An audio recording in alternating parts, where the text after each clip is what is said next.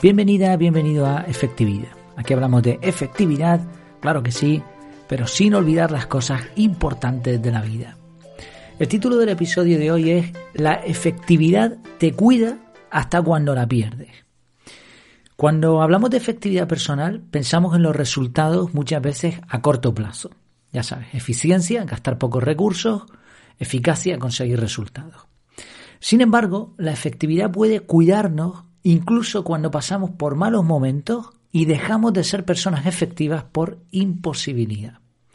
Te explico este efecto con la historia de un amigo que se partió la muñeca el otro día siendo trabajador por cuenta propia. Vamos al lío, vamos a ello. Resulta que tenía, bueno, tengo un amigo que me contaba hace unos días lo que le sucedió.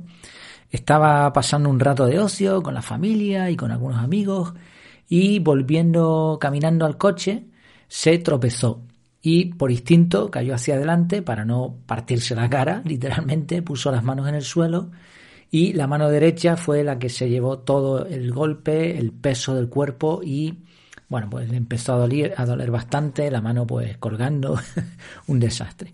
Acudieron a urgencias y mm, vieron que se había roto varios huesos de la muñeca, en la parte final, ¿no? De los huesos del brazo, los que están ahí en la, en la zona de la muñeca.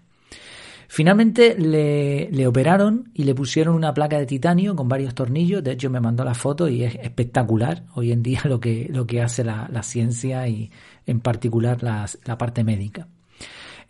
creo que en total va a tener mínimo dos meses de baja.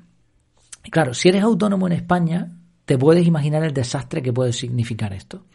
Además, esta persona en particular es diestro, por lo tanto la mano derecha le afecta más y su trabajo es manual. O sea, mm, un desastre, ¿no? En principio. Ingresos perdidos, en el mejor de los casos, y eso, y esperemos que la recuperación se le quede bien y pueda seguir trabajando como, como hasta ahora. Además, es una persona físicamente fuerte, tiene un trabajo duro y necesita, necesita tener la mano operativa.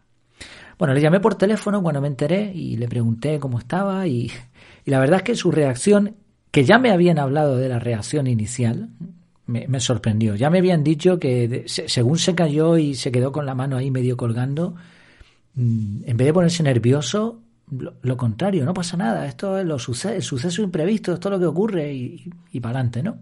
Y cuando hablé con él por teléfono, pues lo mismo. Me dijo, estoy tranquilo, Jair, no pasa nada, esto le puede suceder a cualquiera, me podía haber pasado antes y tal. Ahora, ¿por qué estaba tan tranquilo? Más allá de la filosofía de vida y otras cuestiones. Pues él me explicó que tenía un seguro de accidentes y que le pagaban diariamente mientras estuviese eh, con, con secuelas del accidente, ya fuese un accidente laboral o no. Y además, él paga un régimen de seguridad social un poco más alto del básico. Con lo cual, cuando se tiene que estar de baja por cualquier motivo o en la jubilación, pues él cobra una cantidad superior. Eso implica que también pague todos los meses un poco más, pero en este momento le ha dado un resultado que le permite también hablar con esa tranquilidad. En pocas palabras, traducido todo esto, porque me imagino que depende de donde me escuches, pues funcionará de una manera o de otra la seguridad social y, y las ayudas del gobierno y todo esto. Traducido, lo que me estaba diciendo mi amigo es que estaba tranquilo porque estaba cubierto totalmente hasta que se recuperase. Había sido una persona previsora, podríamos decir una persona efectiva antes y ahora iba a poder ver los resultados. De hecho, él me decía, bueno, este seguro igual no lo utilizaba nunca, pues ahora me, me ha tocado usarlo y por lo tanto me va a venir muy bien. Y esto me lleva a un tema que he tocado de pasada en algún otro episodio, pero que quería centrarme un poco más en él. Y es que la efectividad a largo plazo no es igual que la efectividad a corto plazo. Y en ocasiones, ser previsor vale la pena aunque produzca una merma de la efectividad a corto plazo. Un error cuando intentamos aplicar la efectividad es pensar en la eficacia inmediata. Gastamos pocos recursos y conseguimos un resultado rápido. Pero siguiendo la historia de mi amigo, quizá eh, alguien piense que ahorrarse el seguro de accidentes o pagar una cuota menor es más efectivo, ¿no? Y como decía, si miras el corto plazo, así es. Vivimos en un mundo cortoplacista y además la sociedad actual lleva años fomentando esa idea de todo gratis. Así que mucha gente se ha acostumbrado al contenido gratuito en Internet, ayudas del Estado cuando no puedes trabajar, o ayudas de otro tipo, o incluso formas menos honradas para obtener beneficios como piratear películas.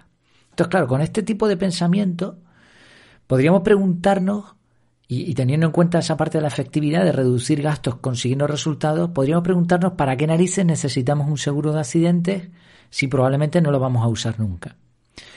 Otra cuestión relacionada, ¿por qué tenemos que ser nosotros los que paguemos eso si el Estado debería cubrirnos pues, una baja laboral o, una cosa parecida?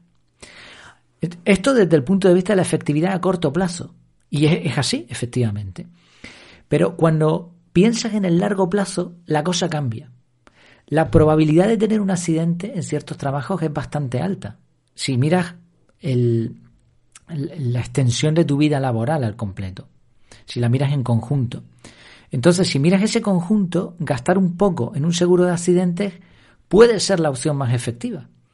Porque es muy probable que la cuota mensual y el monto total de los pagos al seguro sean menores que los generados por un solo accidente laboral. Ojo, hablamos de un ejemplo muy específico, que es un trabajador autónomo en España que tiene un accidente. Pero esta forma de ver la efectividad puede cambiar nuestra actuación en muchos otros campos. Piensa, por ejemplo, en el ahorro. Si aplicamos la efectividad a corto plazo, el ahorro no es efectivo. Es un gasto de recursos que no nos da resultados. Pero si ampliamos la horquilla de tiempo, ese ahorro te puede permitir un montón de objetivos, desde darte un capricho o irte de vacaciones a comprarte un coche porque el tuyo se estropeó. Y en esos casos te va a ahorrar un montón de problemas y un montón de costes. Con lo cual, ahí sí que sería efectivo. Y más allá ya de, lo que es la efectividad, ¿no? No solo podemos medir las cosas en términos absolutos o que se puedan calcular en números. También está la parte psicológica esa sensación de tranquilidad a la hora de afrontar la vida sabiendo que tienes un respaldo por si repala. Sí, en resumen, la idea es buscar la efectividad, pero también pensar en que hay, una, hay diferentes opciones, diferentes formas de entender la efectividad. Y una advertencia en, en, este punto. El hecho de que la efectividad a largo plazo sea muy distinta de la efectividad a corto plazo, o que dé pues resultados diferentes, no implica que tengamos que pensar siempre en periodos extensos de tiempo. En momentos de crisis quizá la, mejor opción sea buscar eficiencia y eficacia máxima y ya vendrán momentos mejores. La, la idea es, es una decisión, una opción sabiendo que dependiendo de cómo lo calculemos no, nos vamos a tener resultados diferentes, ¿no? diferentes formas de entender esta efectividad. Ya digo, podríamos aplicar este tema a muchas situaciones. El accidente de mi amigo me ha servido un poco como introducción a este tema, pero todo al final nos lleva al mismo sitio y a la misma meta y al mismo principio. ¿Cuál es el principio? Analizar y planificar con cabeza. ¿Y cuál es el destino final? Pues una vida efectiva. Espero que te apuntes también. Muchas gracias como siempre por tu tiempo, por tu atención y hasta la próxima.